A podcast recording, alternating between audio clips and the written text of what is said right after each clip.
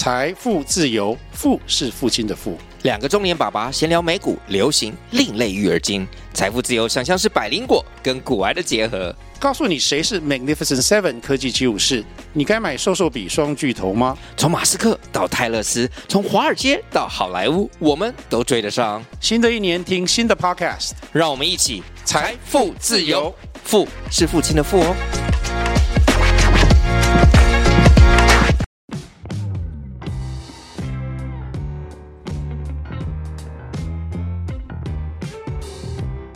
大家好，我是租宇的共同创办人 Sean。租宇是一间专业的包租代管公司，我们的服务有包租代管、不动产租赁以及空间规划与装潢。我们希望借由欧本豪斯，让听众可以了解更多房地产的知识与内容。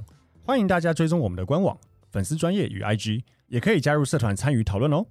大家好，欢迎收听欧本豪斯 Open House，我是 Tim。那我们今天要录的主题一样是房产周报。我们小编准备了五则新闻来跟大家分享。首先，第一则是板桥一个新建案，刚买屋主就跟呃记者反映说，他的个资外泄，已经开始接到中介的电话了。这是第一则新闻。再来第二则新闻是围绕重建时的支撑奖励降到只有两趴，那这部分时效快要结束了。再来第三则是第一季的房市交易量冷清。所以我们要来去呃分析一下，大家接下来要怎么去面对这样子的市况。第四条是租屋毒贩一条龙服务，这蛮有趣的新闻，待会可以跟大家分享。那最后是房仲有趣的文案，是第五则新闻。OK，那第一则新闻，请小曼帮我们说明一下。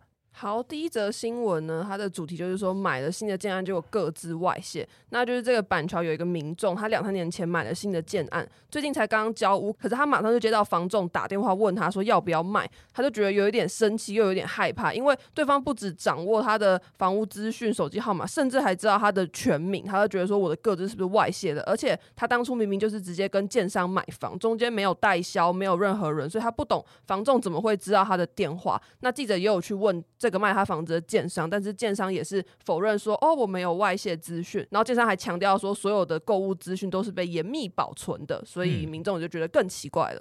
嗯、OK，那针对这一则事情，有做中介的朋友听，应该不会觉得这是什么新奇事。真的？为什么？先说非法管道，非法管道很常见的就是中介业都知道的小白鸡嘛。那是什么？就是一个呃电话名单的资料库，台湾的，嗯、对，嗯，超级完整。完整是指，比如说台湾人有房子的人的资讯都在上面。呃，可能六都比较多了，哦，尤其双北市。那它是多详细啊？嗯、全名、全名、电话，然后户籍地，嗯，对，大概是这几个东西。嗯嗯嗯，对。那这些资讯怎么来呢？我先跟大家说明一下。呃，有的早期合法，我也先说合法的。嗯，合法的是因为呃，我忘了是几年前改到，但我刚入行大概十年前。的时候，我们的任何民众都可以去调房子的二类藤本。嗯，二类藤本是在地震局那边的一笔资料，调阅一笔的话是一次是十块钱。那它会有的资料是十年前有屋主的全名。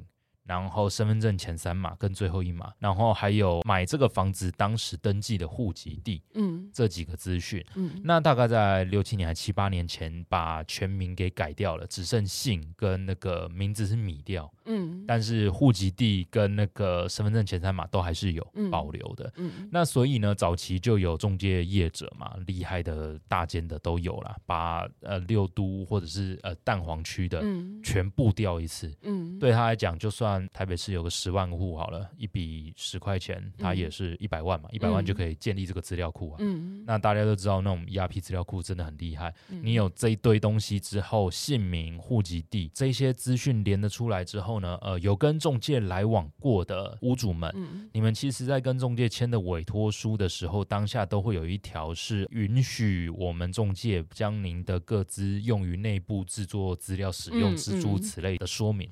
啊，实质上你的姓名跟电话就被长期建立资料库在。这一条会不会特别加注红字嘛？因为我知道有些契约它会把一些重点加红字。有的会啦，但你会觉得合理啊？哦，确实，好像你会觉得我委托中介我的资料本来就是就是给他的。对啊，对啊，对啊，因为他照不动产说明书制作委托书的填写内容，本来这个就是屋主一定要填的内容。嗯嗯，嗯。对，所以这是听起来是非常合理的事情。嗯那这个资料库在合法的管道，那这些中介业者他就会把它再 copy 到他的资料库云端上去。嗯。嗯对，所以现在这个时代真的没有什么真的各自啦。嗯、那我们再回到以这个案例来讲好了，他以合法管道有一个可能性是他有姓，因为他是新房子嘛，所以他不会有全名。对，但是他当初姓是登记的时候留的户籍地，那相对来说，中介业者根据那个户籍地调阅，可以调到他过往在户籍地留的全名跟电话。嗯，所以这样一比对，OK 是这个人买的，就可以打电话开发他了。嗯，这很简单。这是有电话的情况，没有电话的情况还有几种方式啦。我们以前做中介也都知道，第一最蠢的是 Google 哦，Google 名字有的时候你就会找到是，会估到他的履历什么的，会吗？我都是这样啦。尤其我以前是在大安区这边做、嗯、做中介，哎、嗯欸，超多屋主名字一 Google 就是什么国泰医院的什么医生啊，哦、哪个上市上柜公司的董事啊，哦、或者是哪一个法人的负责人啊，诸如此类的。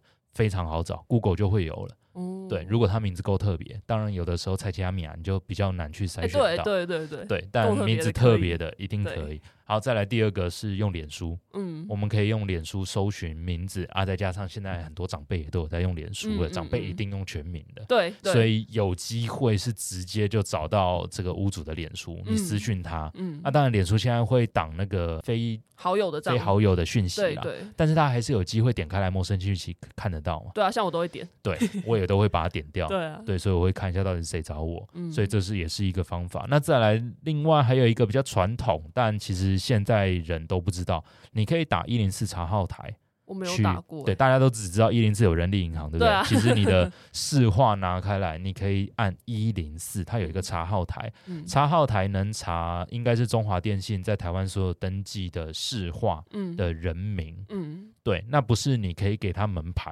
他就查得到，他不给你这样子查的，嗯、而是你要跟他说，举例来说，我叫郭燕婷，嗯、你一零四查号台跟他说，我要找郭燕婷在台北市，嗯、他可能会跟你说，台北市有二十个郭燕婷，请问你找哪一区？哦，那一个一个区这样子。对，然后我就会跟他说，哦、请问中山区有几笔？嗯，他也不会全部念给你，因为打一通电话只能讲四笔电话给你。哦，还有线？对对对，哦，很宝贵。对，所以、哦、呃，我就会跟他说，那中山区，他可能说啊，中山区有五笔。嗯嗯嗯，那这个时候可以再去跟接号人员说，那我要。找的在呃民族东路，嗯，有没有在民族东路的郭燕婷室内电话？嗯，他说哦，民族东路有一笔，然后就念给你。嗯、OK，那你再打，哦、有可能就中了，哦，超有可能就中了。这很可怕哎、欸，这蛮可怕的吧？不会、啊，虽然说它是一个公开的合法的资讯，对，它是一个完全公开合法的资讯。就我没有想过有人可以这样子查到我家的电话、欸呃，是很容易的。啊、所以做中介就是在。做这件事情哦，可是如果你们透过这样的方式拿到屋主的资讯，然后你打给他，他难道不会生气吗？但是如果我的来源是全合法的，嗯，我就可以跟他说，我真的是透过合法管道找到的。哦，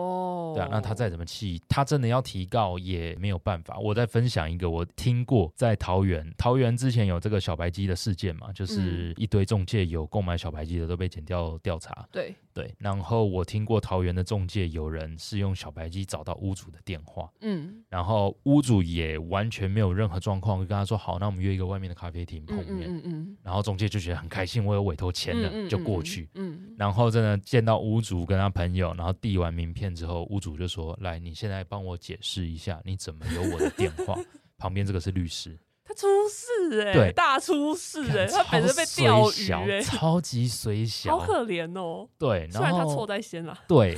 但就是遇到这种真的是蛮惨的，谁跟他来呀、啊？这个中介同仁遇到这个真的超惨哎，欸、对，然后就当下瞧一瞧，就是好像五六万块和解，就现场付给屋主啊。那公司会负责就是当然不会啊，不会哦，业务个人行为，为什么公司要付钱？啊就是公司不会，就是可能帮忙一下，没有，不可能，不可能啊！所以碰到就只能算自己倒霉。我先说，小白机这个东西算是业务个人行为哦，并不是说公司给的，是他自己去购买的。就算公司给，公司也不会说是公司给的哦，对吧？这很合理，确实啦，对，确实。所以你用这样子的资源，有任何后果，本来应该就是业务自行要承担。嗯嗯嗯，对，所以这个真的是非常极端，但是真的非常倒霉。我听过最惨的案例是这个样子。那会不会还有一种？可能是可能那一个中介跟那个新建案的管理员很熟，或者他跟那建商很熟，所以对方卖他名单，这也是一个可能的事情。哦、对，不会说不可能啊，不然这一堆小白鸡的资料最早是哪来的？他就算全部二类他们也调过，他也只有姓名嘛，他没有电话。哦，对。所以这些电话一定就是这样来的。我以前在做中介就有遇过兜售各资的的的人啊。嗯嗯。对啊，他就是完全不留任何资讯，嗯，就只说你要那这个 USB 多少钱卖你，里面有什么整个国仔的电话或者是怎样。嗯嗯。对，有这样子的人。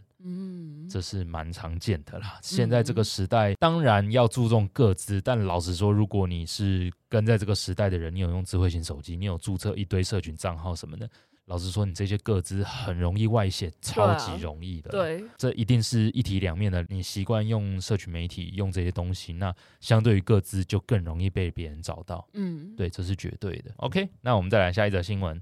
好，下一则新闻呢是关于这个围老重建时程奖励即将要调整成两趴了。那它调整的时间呢是会在今年的五月十二号之后就会从四趴调降到两趴，而在明年的五月十二之后呢将会仅剩一趴。所以大家如果想要拿满这个围老重建的容积奖励的话呢，呃，你除了要注意时间之外，你还要注意你的。基地面积，因为你的基地面积必须要超过四百二十三点五平才能够达标。那你如果申请这个围老重建呢，除了有这个容积奖励之外，核准之后你还可以享有重建期间免征地价税，而重建之后地价税跟房屋税会减半征收两年。那针对这个新闻，我们可以讨论一下呃围老跟都更的差异啦。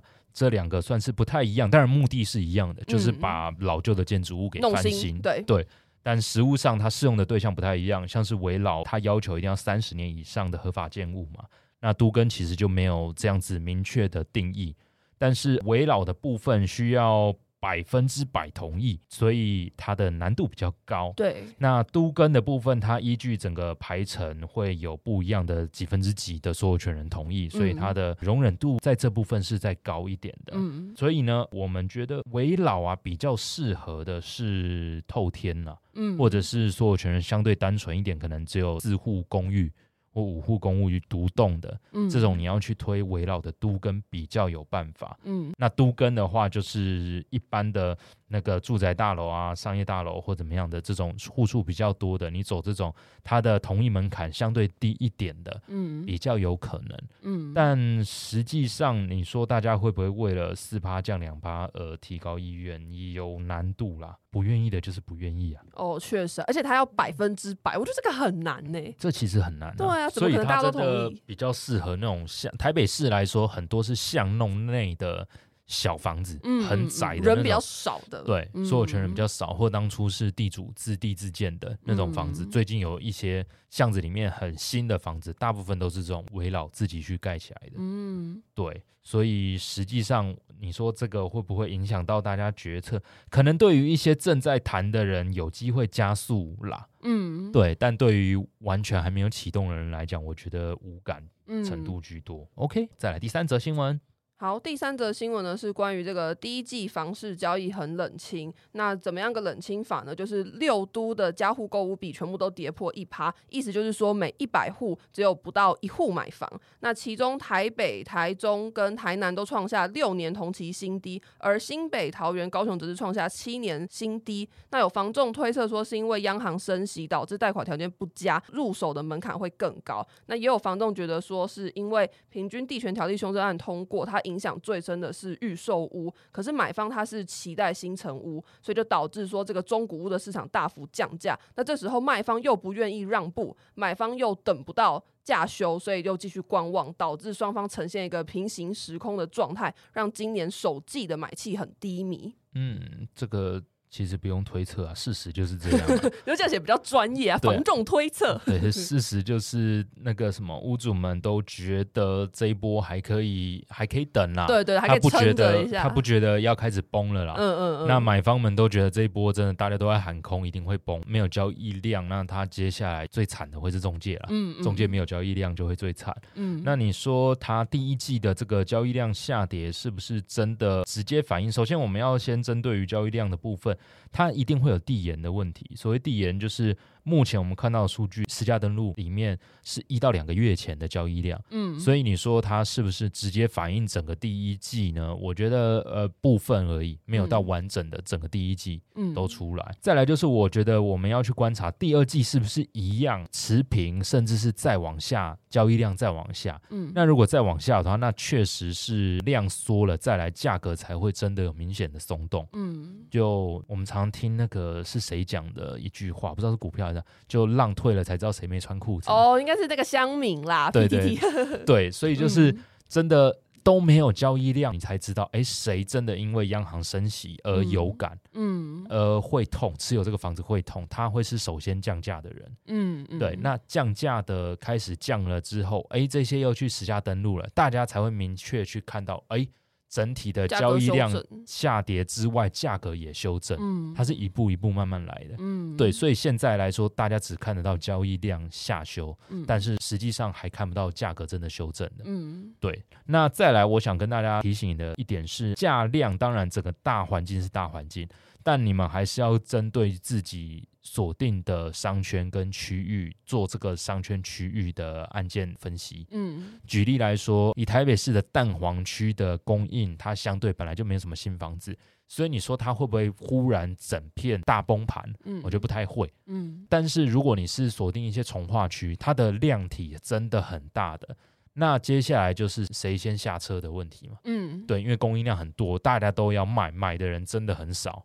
那就是谁先降价，谁就会出掉。嗯，所以如果你锁定的是这样子的区域的话，那你可以去精准的看你这个区域的交易行情跟价格是不是真的有修正，再去决定你要不要出手。那如果你真的有明确的购物需求，我觉得现在就可以多经营中介了。有哪个社区真的价格有松动？哪一些屋主真的有状况的，你可以及时出手了。嗯嗯，那你以前当房仲的时候会很害怕遇到这种事吗？因为我看到有新闻写说房仲倒店潮，就是开始有一些店房仲店已经开始在倒了。你以前当房仲会很害怕遇到这种状况，还是你觉得没差？会有啊，因为我当初离职的时候就是差不多这种市况的时候哦，我才出来创业啊哦，就是没有量。